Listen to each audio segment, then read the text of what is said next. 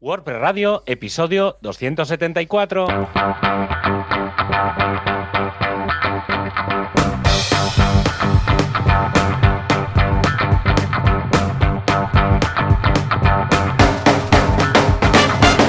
Hola a todo el mundo y bienvenidos a un WordPress Radio, un programa que hacemos entre dos o más personas y por eso somos multipersona.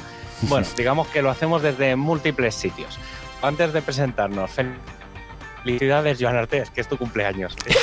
Y aparece en la tele, se le pregunta al público para saludar. Y ahora sí, los que sí estamos en varios lugares a la vez somos Joan Boluda desde boluda.com y yo mismo, Javier Castillo de javiercasares.com. ¿Qué tal, Joan? ¿Cómo va la cosa? Hola, ¿qué tal? Muy bien, súper contento de estar aquí. Pensaba que ya me confundías con Joan Artés, como también fue aquí copresentador, digo, este hombre ya la edad ya le ha, ya le ha achacado, ya le ha achacado. Pero no, es cierto, es el cumple de Joan, o sea que desde aquí un fuerte abrazo a nuestro ex presentador de este podcast. Pues la verdad que muy bien. Mira, nuevo curso en Boluda. Ah, además, fíjate, el curso de boluda.com de esta semana es bastante especial porque creamos un. explicamos cómo hacer una web de afiliados de Amazon, ¿vale? Entonces pillamos un nicho, en este caso, pues temas de equipo para podcasters, micros, bueno, todas las mierdas que nos compramos todos los podcasters, ¿vale? ¿Qué te voy a contar? que si los micros, que si diadepas, que si la araña para no sé qué, el, el, el antipop, todas las. Bueno, todas las virguerías, ¿vale? Pero además, la gracia de, de montar este. aparte de explicar cómo funciona para que la gente luego pues monte su propia tienda de Amazon y tal, pues uh, es que vendemos el negocio como tal. O sea, ya que lo hemos montado, y está funcionando y tiene no, su dominio, bueno. es para equipos de podcaster, se llama equipodcaster.com, pues ya que lo tenemos, lo hemos puesto a la venta. Entonces, si hay algún interesado en tener ya una, una web acabada, entrega mmm, ya, mano en llave, que ya funciona, con su cuenta de Stripe vinculada, con su uh, cuenta de, de, Amazon, con ya los productos, los, todo, todo hecho, y dice, pues mira, me voy a ahorrar todo esto, pues nada, que se ponga en contacto a través de boluda.com para contactar, ya han llegado algunas ofertas, eh, pero bueno, es precio cerrado, lo tenéis todo en boluda.com barra, mira, boluda.com barra podcast barra, y ahí explico todo lo que tiene, barra 2301. Os dejaré el, el enlace, las notas del programa, y ahí, bueno, explico todo lo que, todo lo que incorpora. ¿eh? Y, y, y básicamente por eso de ya que lo montamos, ¿no? Ya que vamos a tener que montar una web, pues la hacemos de verdad y si luego alguien la quiere, pues la vendemos, ¿no? Repurpose. Eso te, eso te, iba a decir, es, es, un, es un modelo que no se estila mucho. No. Yo creo que en Estados Unidos sí estila más, uh -huh. o antiguamente, yo recuerdo esto hace bastantes años, ¿eh? uh -huh. o sea, hace, cuando digo bastantes, son bastantes, o sea, principios, entre 2005 y 2010, uh -huh. es un modelo que, que, recuerdo haber visto bastante, ya digo, ¿eh? muy en el modelo americano de eso, de montar de montar los nichos y en vez de explotarlos, uh -huh. eh, vender. venderlos. Claro. Es decir, coger la facturación, gestionarlo durante tres, seis meses y luego hacer facturación Tal por cual. X, por dos, uh -huh. sea, y, y, venderlo. Sí. Y ya está. Sí, sea, sí, en este caso, como el negocio es. Uh -huh. Dime, dime. No, que digo, cuanto antes lo compres mejor, porque normalmente claro. esto siempre va para arriba. Entonces, efectivamente, efectivamente. Te va a salir más caro. Sí, sí, sí, porque claro, esto eh, básicamente aquí es el trabajo de hacer la web y cuatro enlaces que habrán cobrado algo, ¿no? Pero es lo que decías, uh, si esto lo compran, ahora seguramente esto va a salir esta misma semana, está vendido, ¿no?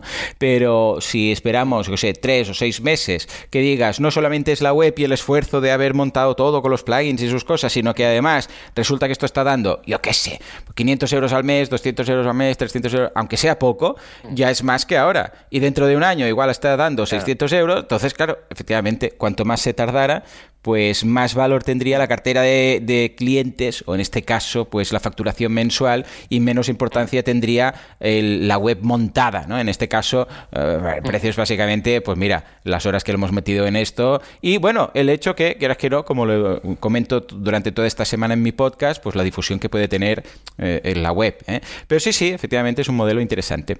¿Y tú qué, Javi? ¿Qué novedades hay en la costa? De... Pues mira, eh, este fin de semana pasado he estado en Chiclana, en uh -huh. Cádiz. Es que muy bien, ha sido muy foco. No he, no he, estado tanto focalizado en hosting, que normalmente sí. siempre voy con el sombrero del equipo de hosting, sí, con el equipo de documentación.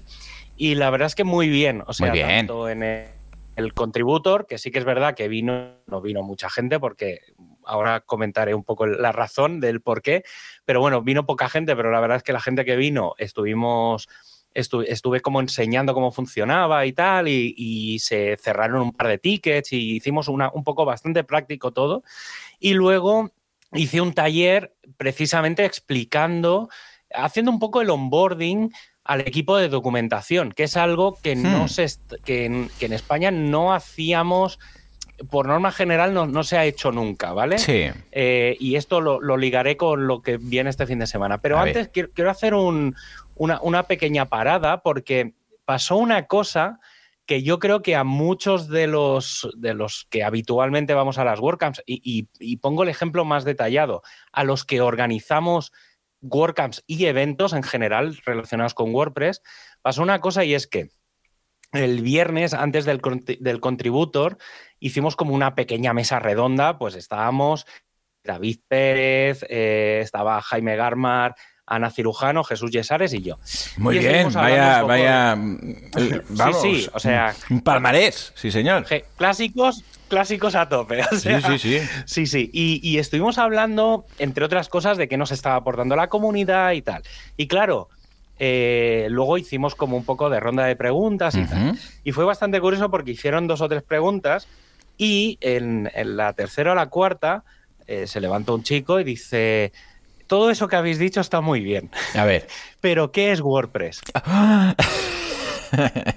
claro. O sea, ese el perfil que tú acabas de hacer fue como lo que estábamos en la del escenario. Yo que estaba con el micro al lado del chico dije, mierda, algo estamos haciendo mal. O sea, tal cual, tal cual. No, no hemos enfocado esto bien.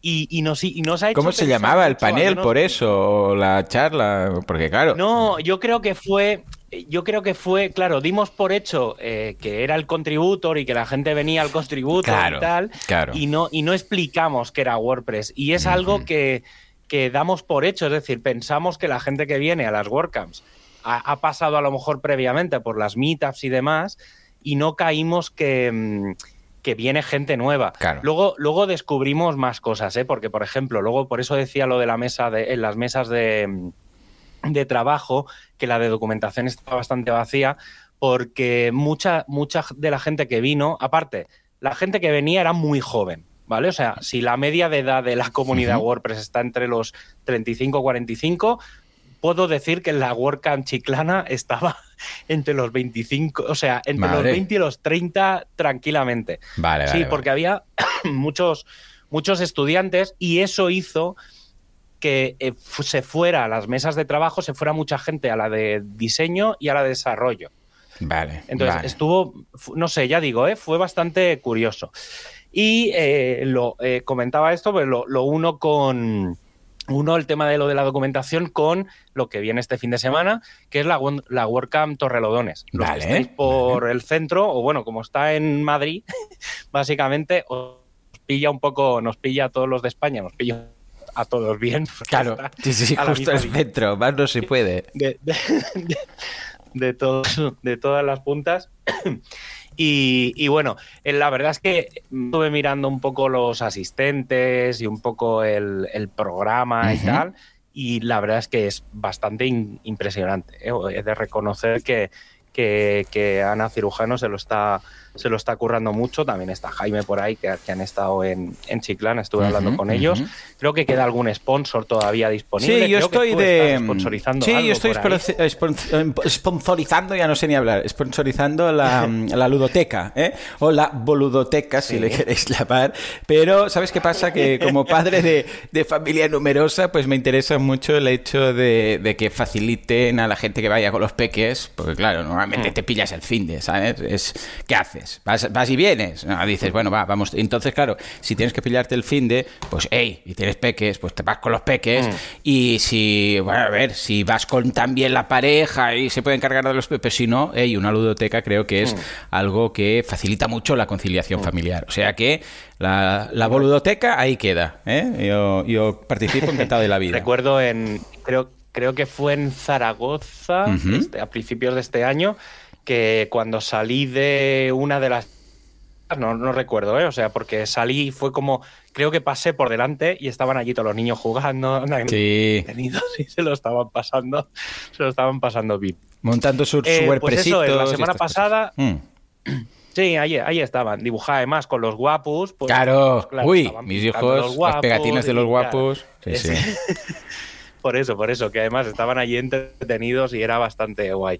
Y luego, eh, así un poco de cara dentro de un mes y, bueno, justo dentro de dos meses, porque creo que es más o menos 5, 6, 7 de mayo, o sea que dentro de, justo unas 8 semanas, eh, la WordCamp Barcelona.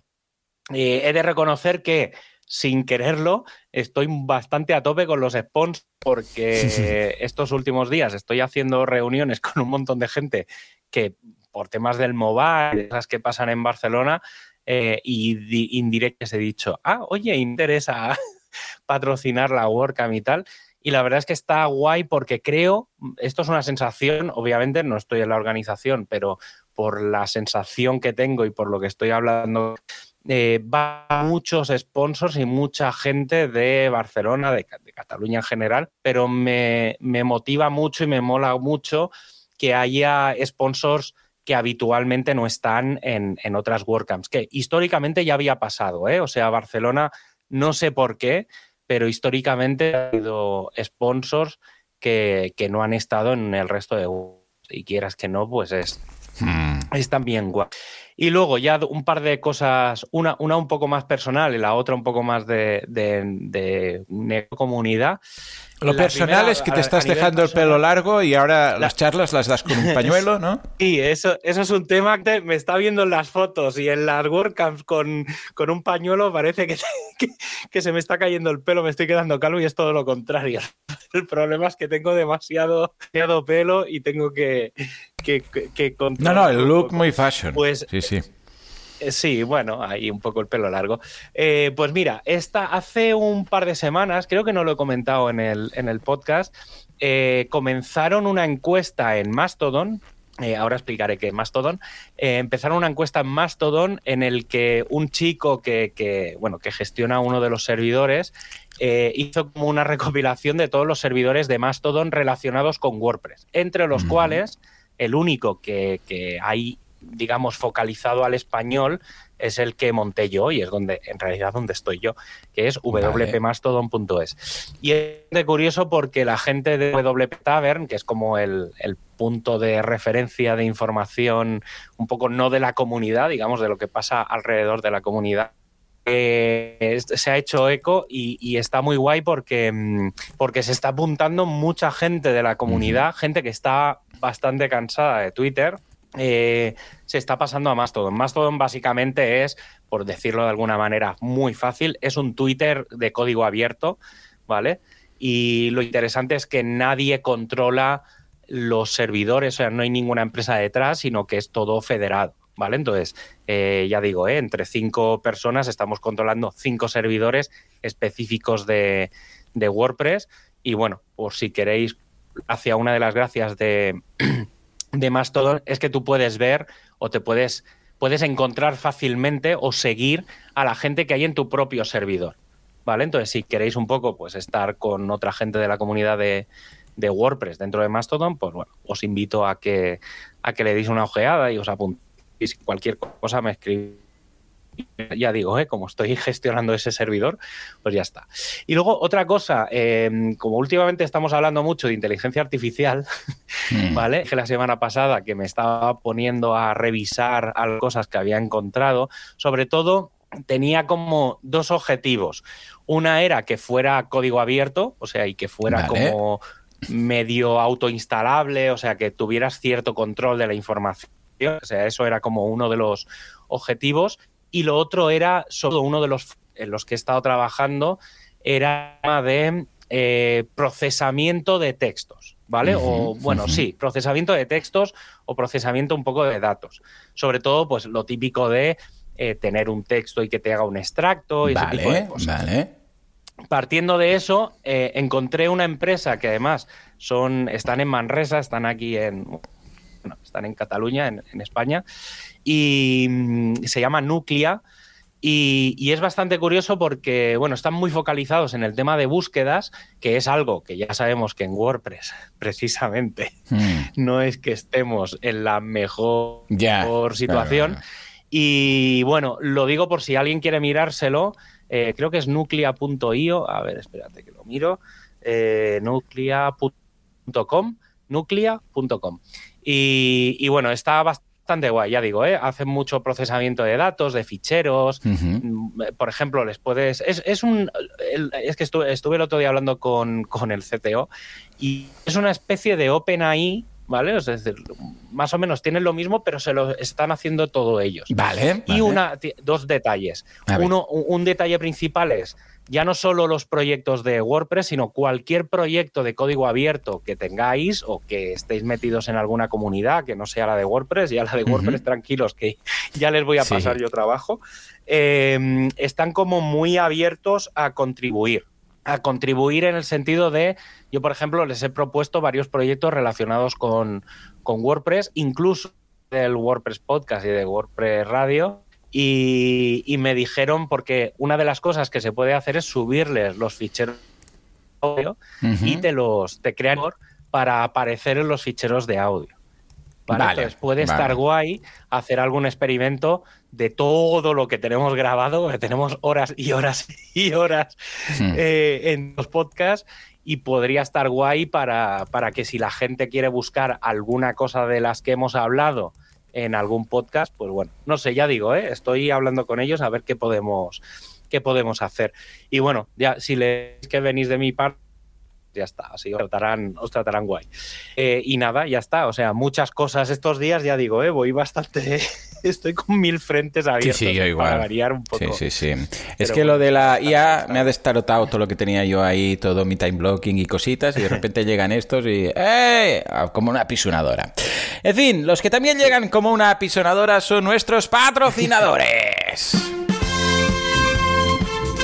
Efectivamente, SiteGround es la pisonadora de los hostings. ¿Por qué? Porque cuando llega, marca la diferencia. Y no es una pisonadora cualquiera, ¿eh? No es como aquella de Cars, de la peli de Cars, que está ahí, ahí como que, que, pone petro. No, no, no, no. Es una que va en el cloud. O sea, imaginaros, una pisonadora en el cloud. Qué miedo si se cae. En fin, ya sabéis que tenemos nuestras páginas web en SiteGround. ¿Por qué? Porque, bueno, pues son muy majos, porque están con la CDN de Google, porque tienen un soporte técnico non-top, chop notch. O sea que... Eh, 100% recomendable, recomendado, siteground.es. Venga, ¿qué podemos destacar de la gente de SiteGround? Pues mira, si todavía tenéis hosting para vuestro WordPress, o quizá ya lo tengáis y estáis pensando en cambiar, pues una opción de SiteGround.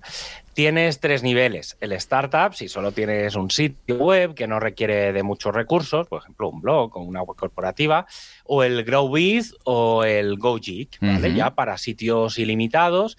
Y en estos dos últimos, pues tienes un PHP optimizado o un sistema de staging, que sé que tú usas demasiado. Sí, señor. Sí, sí. Todos, todos los niveles incluyen certificados TLS, copias de seguridad diarias, WP para que también yo sé que lo usas mucho para ejecutar cosas de estas. Total, me vicia. Cuando empiezas, cuando haces pop ya no hay stop. Sí, señor. y un sistema de caché pues listo para utilizar. Te instalas el, el, SG Optimizer y ya está. Pues venga, echad un vistazo, lo tenéis en siteground.es.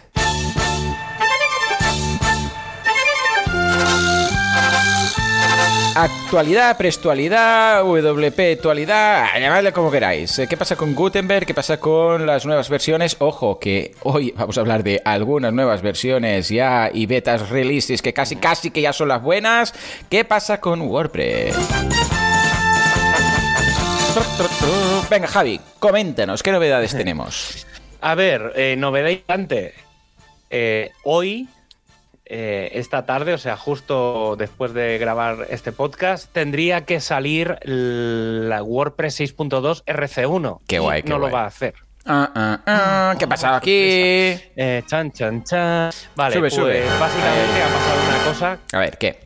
ha, ha pasado, o sea, que ya pasó la semana pasada en realidad, la beta 4 la semana al final se retrasó un día, yo la semana pasada, hoy, esta tarde se va a procesar 4, al final fue el miércoles por la tarde eh, y hoy ha pasado un poco lo mismo. Ayer anunciaron que había un pequeño problemilla con, con, una cosa que se había metido en la última versión y que no acababa de funcionar bien y tal. Y entonces va a salir la beta 5 y el jueves hmm. eh, va a salir la RC1. Vale. Vale, es decir, en vez de salir eh, martes la, la, RC, que es cuando le subar, han metido una beta 5 para validar que ese, ese pequeño problema que había eh, porque ya digo, eh, no, estaba corregido en un tema de Gutenberg. Pues bueno, lo, van a meter en la beta para hacer unas pruebas más y entonces ya el, jueves seguirá el proceso habitual con la primera con la primera versión medianamente estable, ¿vale? Es decir, ya empezará el ciclo y dentro de tres semanas pues tendremos la versión final. Más cosas. se están anunciando ya muchas, se están empezando a anunciar muchas cosas que vienen con 6.2.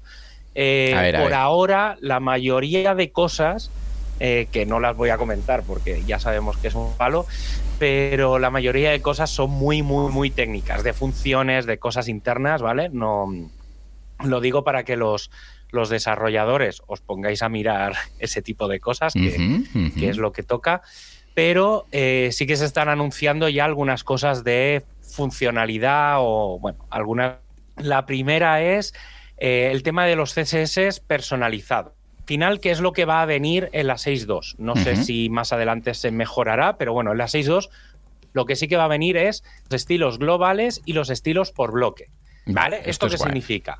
Los estilos globales, como ya hemos comentado, son los que se pueden meter en el theme.json, ¿vale? como, todo prácticamente, y eh, los que se puede ir al editor del sitio, editar a nivel igual, ¿vale? Hmm. O sea, tenéis, pues yo qué sé, por ejemplo, el fondo de el color de la pantalla, de cualquier pantalla.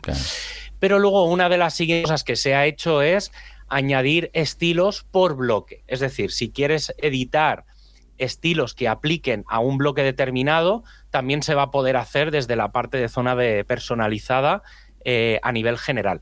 A nivel particular está medio medio, ¿vale? Hasta ahí yo tengo que acabar de probarlo porque esto es una cosa que han metido en las últimas betas, pues como, como ya comentaba pasada, todo lo de Gutenberg mm. ahora se puede meter cuando les dé la gana, entonces eh, está siendo bastante caos para mí un poco todo lo que viene en esta versión. Entonces espero que llegue la RC para tener como una versión ya que que sé que no van a venir muchos cambios o no deberían de venir cambios. Entonces, hasta el jueves, espero que la semana que viene eh, tenga un rato y, pueda realmente daros un poco más de info de, qué es lo que viene. Cosas que sí que seguro que ya vienen. Temas de accesibilidad.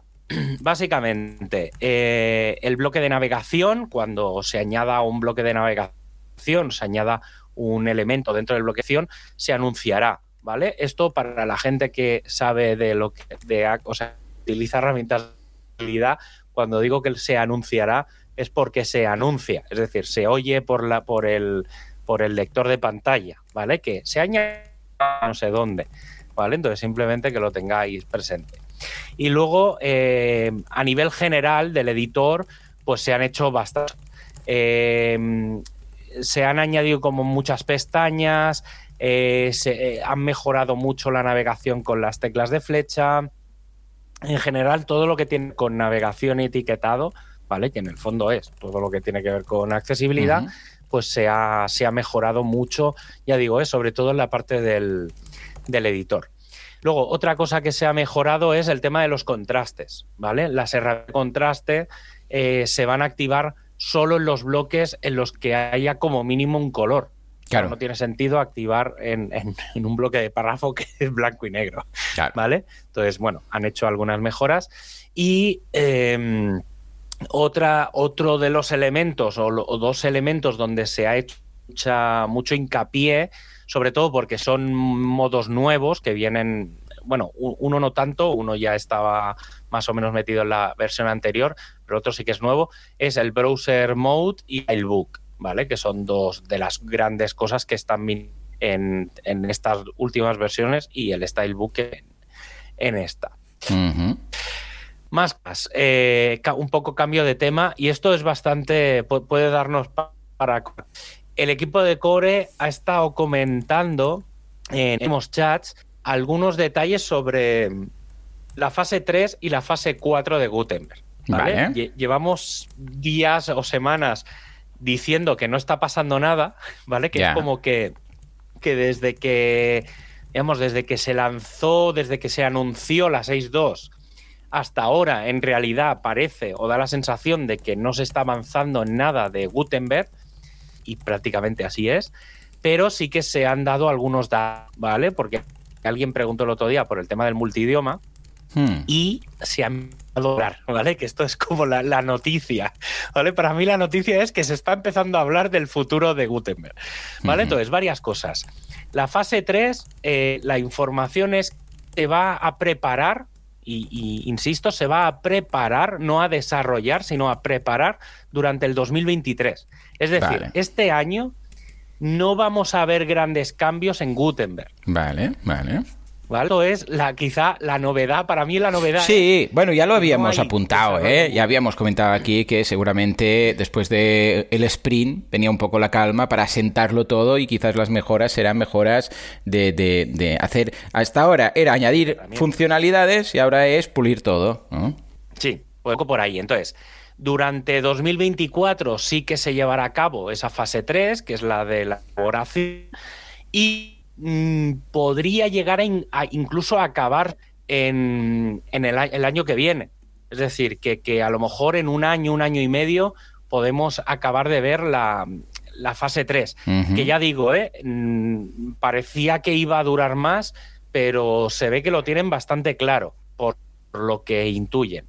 Sobre todo porque por lo que estaban diciendo, se ve que desde que sabe en las últimas versiones de Gutenberg, en la parte, digamos, propia del plugin, ya se están dejando caer cosas que van muy en relación a eso. Es decir, que algunos desarrolladores ya han estado dejando caer cosas, entonces puede ser bastante interesante. ¿Qué, nos implica todo esto? Todo esto que estoy diciendo de fechas, de años.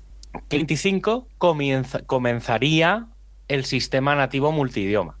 Obviamente no lo vamos a ver en 2025, casi seguro, ¿vale? Pero mm, porque tampoco está muy claro. Es decir, eh, yo, había visto alguna cosa y alguna de las cosas que he comentado de cómo creo yo que se va a hacer el tema del multidioma eh, es por experimentos que yo he visto en Gutenberg, ¿vale? Entonces sí que es verdad que lo que se ha dicho es que a partir de 2025, en cuanto sea el, tema de la colaboración, se empezará el tema del multidioma que sí que es verdad que hay gente ya haciendo experimentos muy en modo semilla, pero que, que incluso todos estos experimentos que se están haciendo es muy probable que ni siquiera vean la luz, ¿vale? Entonces, no, bueno, están... Eh, ya, veremos qué pasa, ¿vale? Pero bueno, que sepáis que a mí es la primera vez que oficialmente se está hablando de la fase 3 y 4, cosa que me gusta bastante porque, bueno, eh, estábamos ahí como un poco expectativa de, por dónde iban los temas y no, no, no chutaban. Y luego, otro de los equipos que sí que está haciendo mucha hoja de ruta y yo creo que va a ser el foco de gran parte de WordPress este año, también por cosas que estoy leyendo y un poco cabreos que hay en, partes de la comunidad, que es todo lo que tiene que ver con performance, ¿vale? Eh, entonces, eh, el equipo de performance ha lanzado la hoja de ruta, ¿vale? Para todos los proyectos que va a haber este 2023. Básicamente tres bloques. Tres, eh, iba a decir tres bloques, pero es una palabra muy, muy incorrecta. ¿Vale? Tres elementos de referencia. Uno es la mejora del tiempo de carga de WordPress, ¿vale? Con muchos proyectos. Otro es la medición. Y el otro es crear un ecosistema dentro del mundo del performance, ¿vale? Entonces, Básicamente estos tres grandes grupos eh, agrupan a 16 proyectos. Hmm. ¿vale? Ahora mismo hay 16 proyectos que se dividen entre eh, mejoras de servidor, base de datos, JavaScript y CSS, ¿vale? Incluso de imágenes. Todo eso sería mejoras de carga. Los elementos de medición, ¿vale? La parte de medición hay un poco de mix, ¿vale? Porque hay mm, habrá como plugins, herramientas, cosas que irán en el core que lo que harán es dar más información en el del sitio. E incluso em, algunos de estas mediciones se van a meter en los unit test, que son las herramientas que se ejecutan para ir probando cada uno de los cambios del propio WordPress, ¿vale? Estoy hablando de versiones de desarrollo, versiones alfa, o sea, todo lo que hay en teta. ¿Esto qué implica? Que cada vez que haya un cambio en WordPress, ¿vale? En, algún commit, digamos, del código, eh, se, van a, se van a dar los tiempos de ejecución, lo que significa que se va a poder medir cada uno de los cambios que se hagan en WordPress si es mejor o peor que la versión anterior. Vale. Entonces, esto es interesante porque va a ser una cantidad de datos muy en línea de cómo se desarrollando. Vale. ¿Vale? Y la parte del ecosistema propio vamos con lo que dijo Matt de crear features plugins y no crear todo en el Performance Lab. Plugin del equipo de Performance, que es el Performance Lab, donde están, digamos, todas las grandes funcionalidades, donde se meten, digamos, las versiones, todas las funcionalidades, incluso beta, por así decirlo, y cuando ya hay una mínima versión medianamente funcional y que más o menos hace que todo funcione, es decir, que no tenga grandes fallos, sino que ya se puede considerar que hay evolucionarlo, se creará un plugin separado, ¿vale?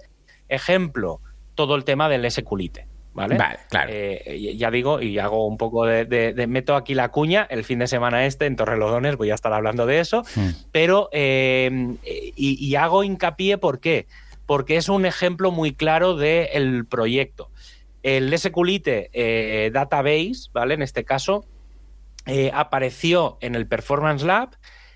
Matt dijo: No, no, no está en el Performance Lab, tiene que estar en un plugin separado. Se hizo eso y eh, bastante evolucionado y ya se ha empezado a meter código para la versión de WordPress 6.3 en el core. Vale. ¿Vale? Obviamente no es, no es eh, toda la funcionalidad, sino una funcionalidad base que permite hacer una cosa que es lo que en realidad está pidiendo todo el mundo. Es que se pueda instalar un WordPress sin necesidad de pasar por un, un, un MySQL. Es decir, que tú puedas instalar un Word directamente con SQLite. ¿Vale? Eso con el plugin solo no se puede. Porque, claro, si tienes que activar un plugin, necesitas que el WordPress esté funcionando. Entonces, hace falta que haya una serie de código dentro del propio código que obviamente estará como oculto, es decir, solo se podrá activar para ejecutar esto del SQLite ¿vale? Entonces hace falta poner eso para que eh, una vez lanzado la 6.2 y empecemos las betas o las, las versiones alfa de la 6.3, junto con ese plugin con WP o bueno, habrá que ver un poco con cuál es el modelo para que se pueda empezar a ejecutar. Y esto ya digo, ¿eh? va a ser un cambio bastante radical todo el tema de, de performance. Ya digo, yo creo que eh, justo va con lo que estaba comentando antes, la fase 3, fase de desarrollo durante todo el año, a nivel de, qué es lo que se va a hacer y se va a programar a lo largo de 2024 y 2023 el, toda la planificación de performance se ha hecho en 2022 y 2023 va a ser el año de mejoras de rendimiento de, de Word. Y luego, como último detalle, eh, otra cosa mm, que, ya empezó en la 6, bueno, en la 6.0, 6.1, eh, que fue el lanzamiento de 2023. Ajá. hostia, y ahora este, ¿a qué, me viene hablando de este tema que ya está lanzado y está ahí cerrado? Vale, el 2023 tuvo una cosa bastante peculiar, que es que venían las variaciones del tema. ¿Vale? O sea, venían variaciones, es decir, el tema del 2023, tú cuando entras es un tema como muy blanco y negro, con algún color, pero es como una base bastante blanca y negra, y sobre esa base blanca y negra se crearon muchas variaciones de estilos, que cuando entráis lo instaláis, os vais a la zona o de colores o de como temas, y, podéis cambiar, yo qué sé, uno con fondo rojo, otro con fondo negro, eh, diferentes tipos de letra, o sea, un poco ejemplo. Esto hizo, es decir, el equipo creé ese tema principal con esa variación, pero luego las otras nueve que vi tienen eh, se crea por parte de la comunidad. Es decir, se dio, esto me recuerda a una cosa que se llamaba CSS Zen Garden, no sé si te suena. Sí, oh, qué tiempos aquellos. Sí, sí, qué regresión, qué pues tener. estamos, estamos en ese modo de alguien da una plantilla, una base, y la gente construye simplemente cambiando el theme.json. Entonces, esto es lo que se hizo para el 2020. Y como esa experiencia funcionó tan bien, porque en realidad se presentaron como 16 o 18 temas, o sea, variaciones, aunque luego solo vinieron 10, porque quisieron mm, hacerlo un poco redondo, claro, hubo gente que dijo, ostras, yo quiero hacer más cosas. Y entonces se ha creado dentro del equipo de temas, se ha creado una especie de spin-off que van a ser los community themes, ¿vale? o sea, tenemos los bundle themes, los 20 y algo, y vamos a tener los community themes. Los community themes van a ser temas eh, creados por la comunidad, pero que se van a basar en tener una base, ¿vale? Que seguramente yo creo que se van a parecer todos bastante. Eh, o incluso están, estaban, yo he llegado a leer por ahí que estaban planteando hacer como verticales, es decir, un tema que se llame podcast. Y entonces crear una base eh, porque funcione muy bien pues para poner un player, para, o sea, que tenga como función, no, funcionalidad en el tema, pero sí que tenga bloques y que funcione muy bien para que cada cosa esté en su sitio. Y luego la propia comunidad eh, eh, pueda ir enviando muchos estilos diferentes. Vale, vale. ¿Vale? Entonces, es, la, gracia de esto es que estos temas van a estar en GitHub, van a estar en el, en el repo o en la estación de WordPress, es decir, van a ser temas oficiales no creo que se llamen 20 algo, tendrán que les van a poner una serie de nombres. No creo que lleven nombres, o sea, lo mismo que tenemos eso de los 20, 20 algo ahora, pues no sé, supongo que buscarán como un prefijo, como será, para que todos sean, pues yo qué sé, community, eh, por ejemplo, community podcast, community bar, community eh, supermarket, no, sé, eh, me lo invento.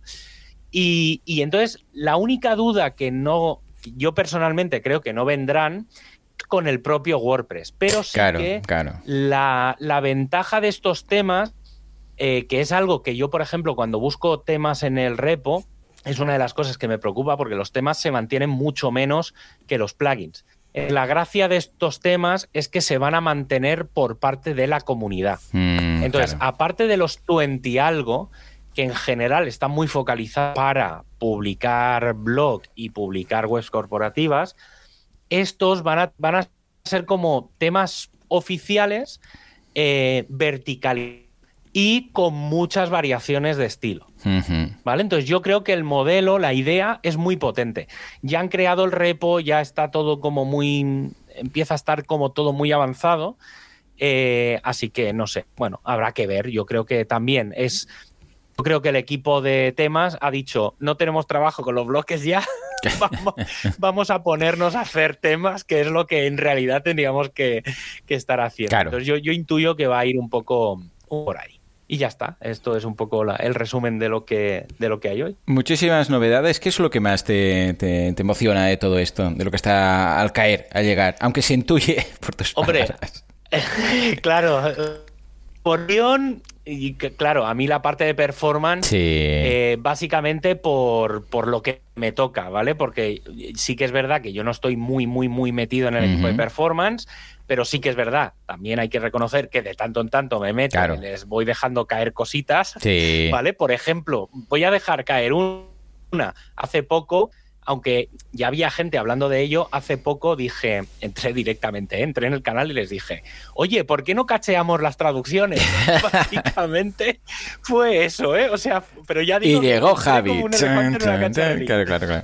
Pero básicamente les dejé una línea de esto y fue muy curioso porque alguien del equipo de performance eh, leyó eso y dijo, yo tengo un proyecto para eso y empezó a dar URLs de, cosas que, mm. con el tema de cachés de, los, de los POS, de los POS y los MOS, ¿vale? Eh, porque yo utilizo uno que se llama Pomodoro, pero... Mm, pero el problema es que es un MUP, entonces tienes que subirlo por FTP. O sea, no es, no es un plugin al uso o no es algo que sea fácilmente instalable. Claro. ¿Vale? claro. Entonces, eh, tampoco es como oficial, porque no hay, digamos, funciones nativas que permitan cachear las traducciones. ¿Vale? Lo mismo que la, yo que sé, a nivel de página, a nivel de objetos, sí que hay como cosas en el core. Las traducciones es una cosa que está ahí pululando, pero no acaba de estar. Y, y es uno de esos 16 proyectos que he comentado antes, Claro, es la caché de las traducciones. Sí, Entonces, sí, me sí. mola porque mm, directa o indirectamente voy a dejar cosas. Aparte, la gracia es que también tengo muy buena relación con, con la gente que dirige el equipo de, de performance. Entonces es guay porque al final. Pero bueno, lo de los temas ya digo, ¿eh? yo creo que a- quiero ver un poco qué es lo que se va a hacer, porque ya digo, ¿eh? esto es conversación de estas últimas semanas. Pero mm, yo que no soy muy de diseño, Ujú. ¿vale? O sea, que yo soy muy. instalo un tema y lo que viene por defecto, allá que voy, ¿vale? Claro. Creo que si se hacen. O sea, el 2023 tiene. Es de los ejemplos de diseño que vienen, las variaciones que vienen, he de reconocer que, mm, que esto es opinión personal, son una mierda. ¿Vale? Pero me explico. ¿Vale? De que, que no Resumen. se me tire nadie encima. por- El resumen. No, sí, sí. me, me explico, es decir, 2023 sí que es verdad que tiene algunos ejemplos. eh, por ejemplo, hay un muy dark, que es el tema oscuro, que es el que yo utilizo, por ejemplo, en robostxt.es, ¿vale? La web corporativa, pues dije, bueno, vamos a probarlo. Pero En general, todas las variaciones que hay son como muy estridentes y hechas a propósito, es decir, no, no- no me quejo de ello, sí, eh, porque precisamente la gracia de esas variaciones era llevar al límite las plas, es decir, utilizar tamaños de letra gigantes, eh, en plan poner Comic Sans, ¿sabes? O sea, irse a extremos raros siempre por poner a prueba el sistema, que es la gracia de los 20 Claro, y algo. Es decir, claro, los temas claro. 20 y algo están pensados para eso. Entonces, partiendo de la base de que mm, utilizo muy poco los 20 y algo, ¿vale? En alguna ocasión los utilizo, pero son como muy pocos casos. Estos temas sí que están pensados, o estos temas nuevos, van a estar pensados con dos objetivos. Uno es la calidad del código, van a llevar las últimas novedades a nivel de desarrollo de temas, ¿vale? Y eso es muy importante. Y lo segundo, que van a ser temas funcionales. Es decir, las variaciones que tengan no van a ir en el sentido de buscar cosas estridentes, sino van a, van a venir a buscar diseños posibles. Es decir, variaciones, por ejemplo, de color o de, de estilo, pero que sean utilizables, no como estos que comentaba del 2020, que son muy estridentes y de las 10 que hay puedes usar dos o tres.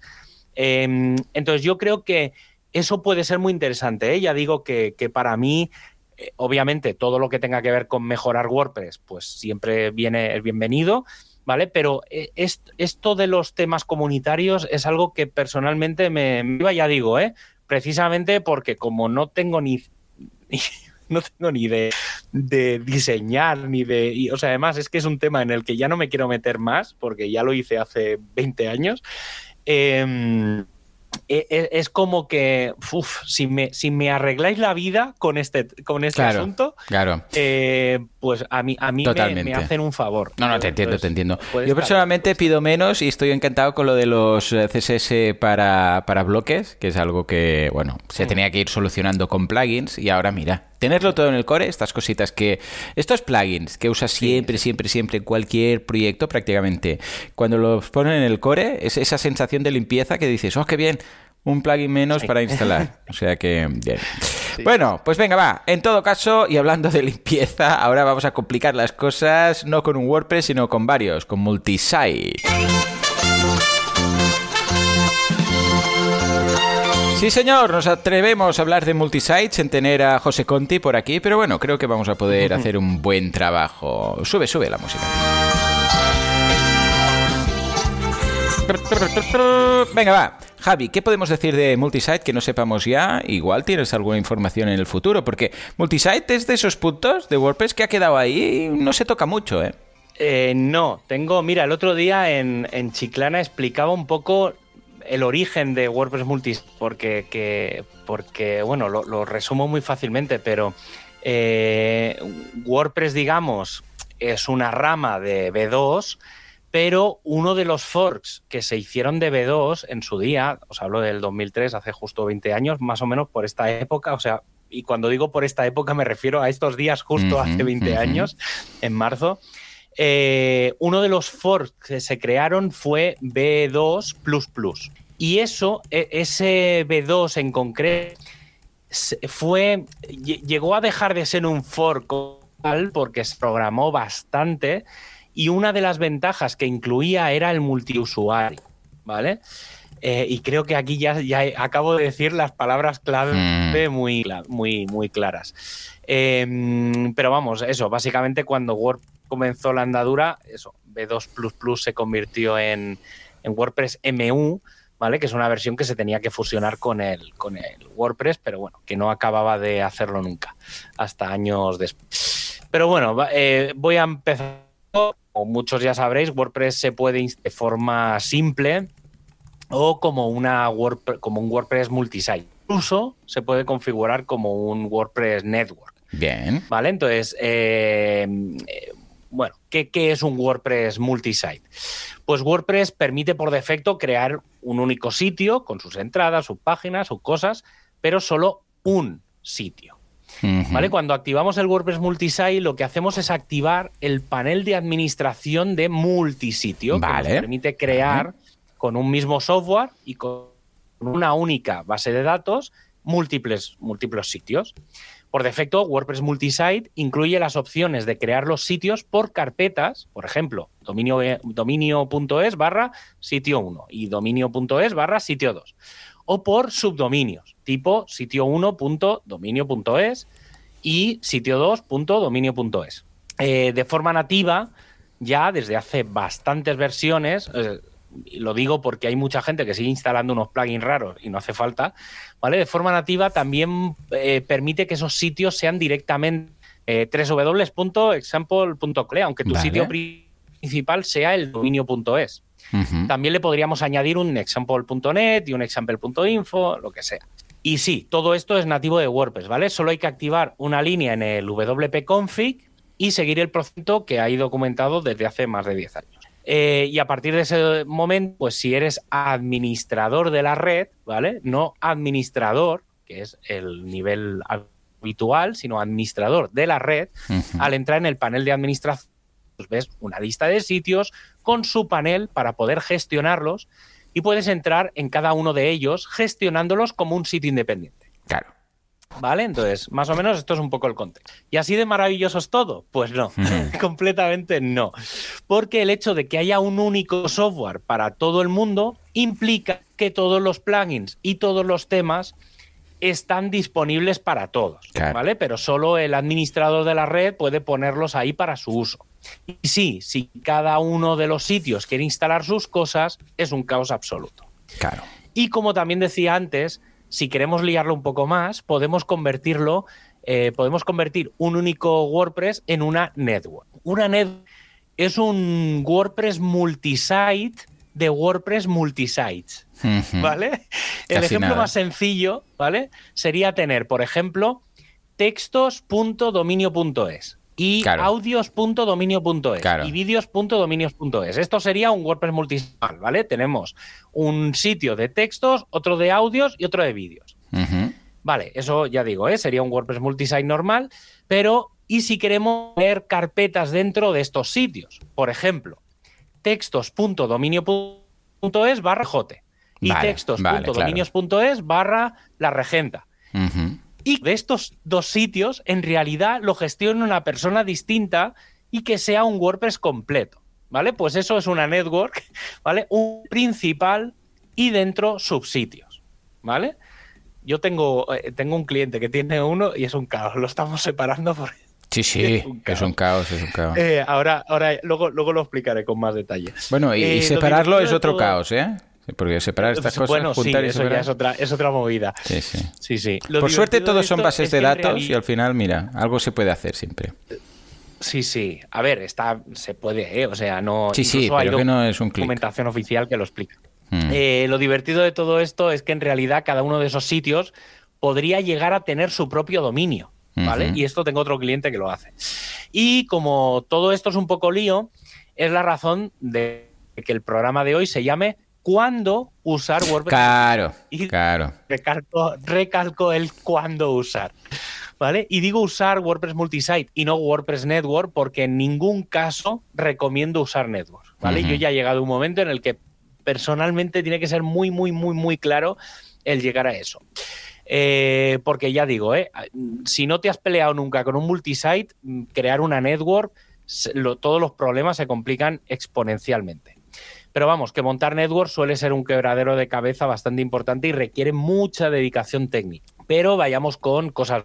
La primera ventaja de todo este sistema y una de las razones principales para usarlo es que por defecto se comparten los usuarios. ¿vale? Es verdad que se complica el uso y que en general hay que hacer algunas triquiñuelas si quieres que los usuarios tengan cosas distintas en cada uno o automatizarlos, si quieres sincronizarlos entre distintos sitios, pero si en general quieres tener usos únicos, es una Otra cosa interesante eh, que es una verdad es el mantenimiento. ¿Vale? Como decía antes, hablamos de tener muchos pero en realidad es un único software, lo que significa que solo es de actualizar una vez el de plugins y temas y se aplica a todos los subsidios que tengas, ya sean dos o 200. Y aquí viene uno de los elementos importantes para tomar una decisión de si usar o no WordPress multisite.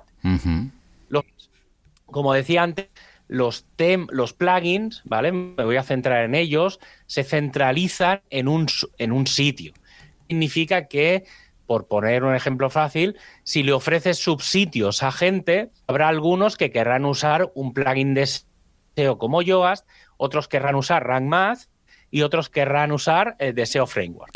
¿vale? Esto significa que vas a tener instalados tres plugins de SEO. Hmm. Que sí, que no van a estar activados los tres a la vez, pero las posibilidades de que, de que alguien la líe explotan, o sea, aumentan y exponencialmente y eso va, al final aquello explota. Si vas a gestionar tú los sitios y tienes unas reglas mínimas, entonces sí, la base es la que es y los subsitios han de seguir esas reglas.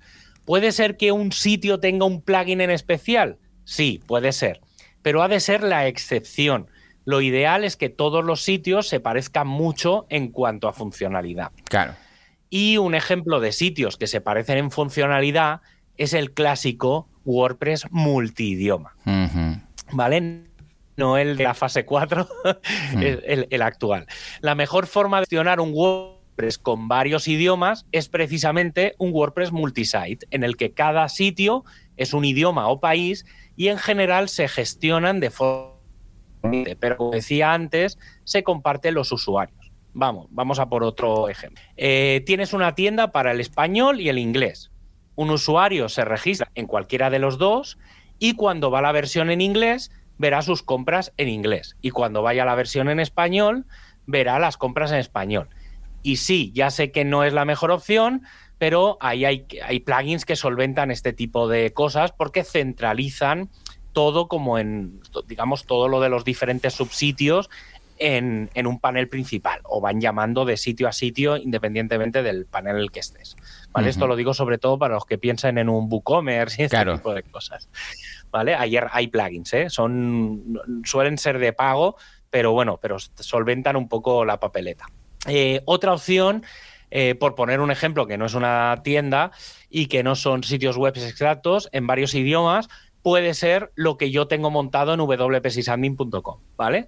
Ahí hay un cacao bastante importante, pero he de reconocer que está, aunque hay un cacao, está bastante controlado. Por ejemplo, eh, esto es un WordPress multisite y tengo cinco sitios. El sitio principal es el www.wpsysadmin.com, donde está la información de sistemas, ¿vale? Eso, digamos, es el sitio principal.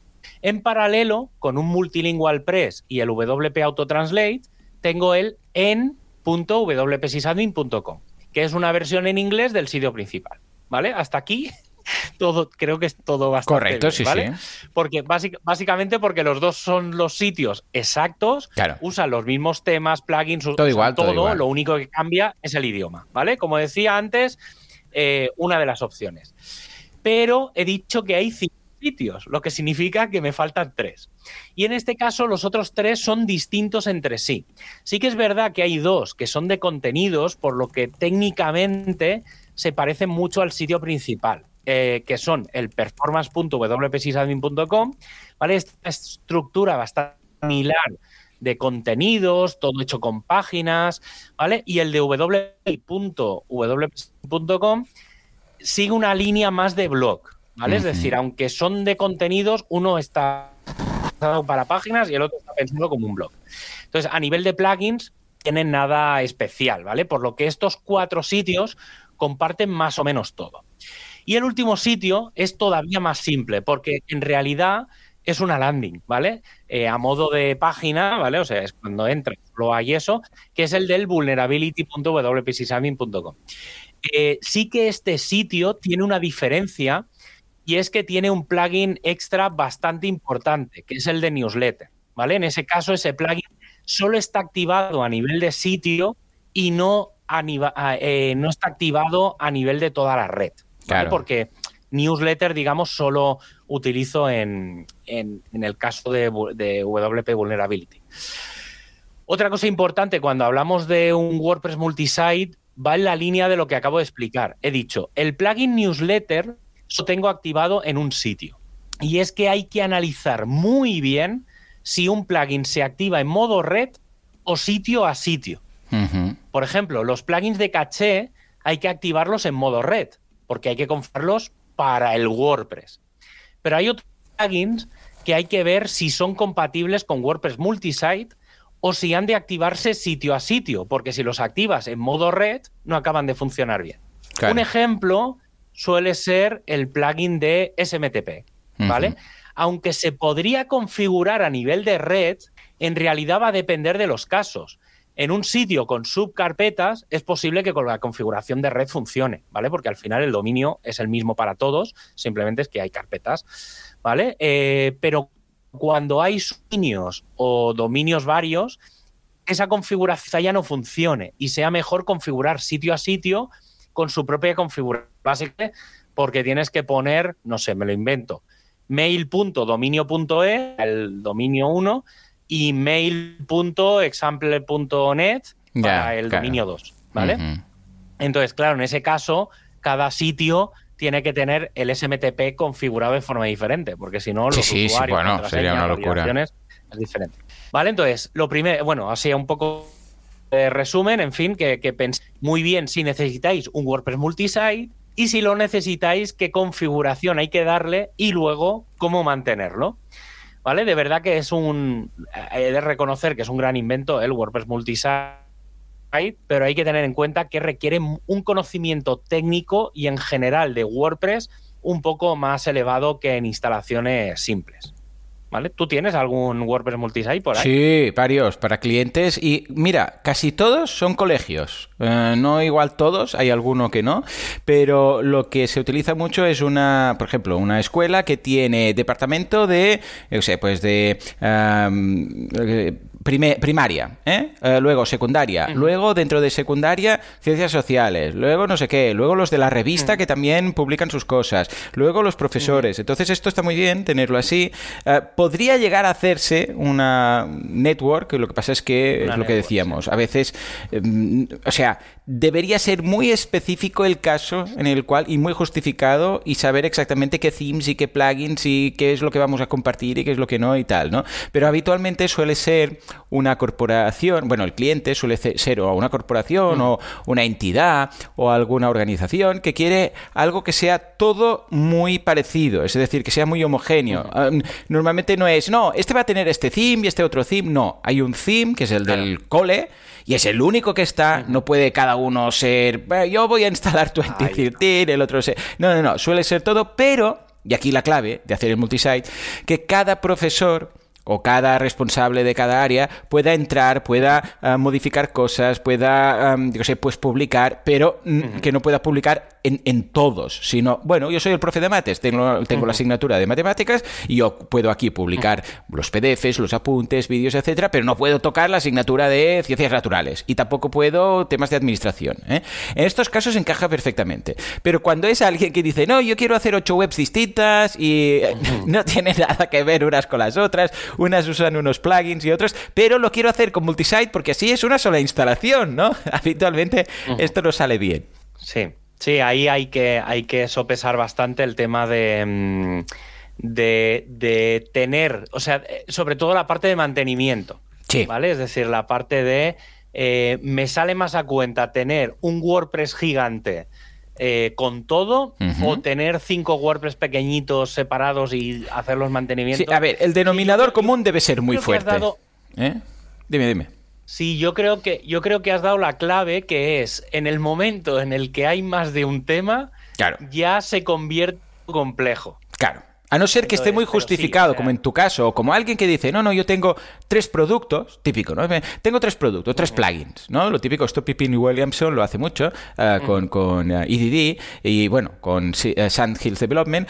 Bueno, lo hacía porque ahora se lo he vendido, pero es, bueno, pues sí. tengo Restrict Content Pro, tengo EDD, tengo Sugar Calendar, tengo no sé qué, y las webs son muy parecidas entre ellas y todas funcionan con EDD y ya está, simplemente, pues en una hay una que es este plugin hace esto, este plugin hace esto, este esto, pero al final es un e-commerce, se vende lo mismo, mismos plugins. El theme, vale, sí, uno es con tonos azulados y el otro no sé qué, y uno tiene una mascota y otro otra, pero vamos, es lo mismo, es como una calca. ¿eh? Una vez más, el denominador común es muy parecido en todo, pero si no, eh, un solo theme yo creo que es lo suyo, vamos. Y además que... que, que yo, yo, por ahí es un poco la, la, la, la, tabla de medir va por ahí. Sí, ¿verdad? No, no, tal cual. Pues nada, si, si queréis seguir escuchando este podcast uh -huh. en multilugar o multiplataforma, solo tenéis que seguirnos en Apple Podcast, Spotify, Google Podcast, Pocket Cast o la aplicación que uséis. Un abrazo a todos y hasta el próximo programa. Adiós. Adiós.